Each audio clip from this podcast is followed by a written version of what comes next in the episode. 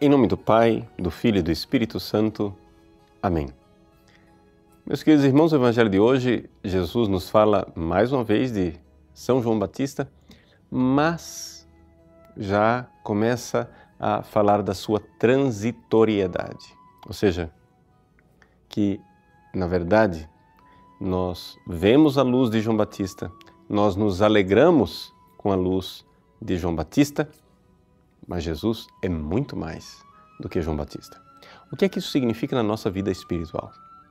Bom, São João Batista é, na realidade, a vida ascética. Quer dizer o seguinte: os nossos esforços, aquilo que nós fazemos para preparar o caminho para Deus.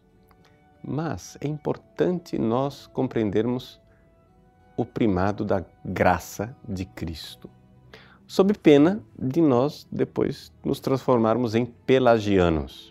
Deixa eu explicar, calma. O que é um pelagiano? Pelágio era um monge irlandês muito virtuoso que queria ser santo. Ele achava que Jesus simplesmente deu o exemplo. A gente tem que seguir o exemplo de Cristo e basta. Basta ter boa vontade, basta ser bem educado, é só uma questão educacional. Basta ter disciplina e você será santo. Santo Agostinho, que viveu durante 32 anos debaixo da escravidão do pecado, disse: Isso não é católico. Essa não é a fé católica. A fé católica é que nós realmente somos impotentes diante do mal e impotentes diante do pecado.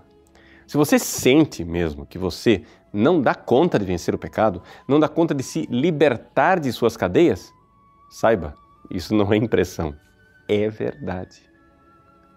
Mas mas nós somos libertados por Cristo. É a graça de Cristo. É a graça de Cristo que nos liberta, mas você precisa pedir esta graça. Esse tempo do advento, que é marcado pelo Vem Senhor Jesus, né? nós podemos dizer: Vinde, Senhor, com a vossa graça. Nós esperamos a vossa graça. Das alturas orvalhem os céus. Que venha a justiça, que venha a santidade para nós. Que venha verdadeiramente a graça que nos torna capazes de amar. Senão, seremos simplesmente homens e mulheres acorrentados no nosso egoísmo, incapazes do mínimo ato bom.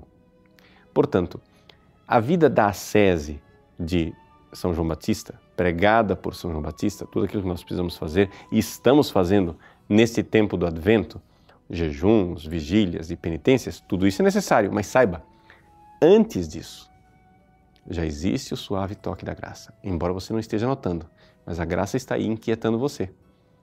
A graça já está sustentando até mesmo esses atos. Portanto, quando você fizer alguma coisa é, de virtuoso, não fique se pavoneando, achando que você, nossa, olha só como eu já estou ficando santo. Não, isso é estupidez. Nós não somos capazes. Nós somos o porcaria de sempre. Mas é o Cristo que vive em nós. Aqui está a realidade. Ou seja, João Batista, aquele homem, aquela mulher de boa vontade que está dentro de você fazendo asceticamente aquele esforço para ser santo, ele tem que diminuir para dar espaço à graça. Não é que você tem que parar com a sese, não é isso.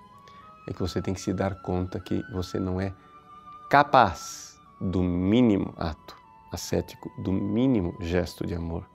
Nosso coração é paralítico, absolutamente incapaz de se mover se o Cristo não vier com o suave toque da graça. Então, o Evangelho de hoje nos coloca exatamente diante desta verdade. João Batista veio e nos alegrou. Se você começou um processo ascético, um processo de conversão, um processo de mudança de vida, ótimo. Eu sei que você ficou contente com isso.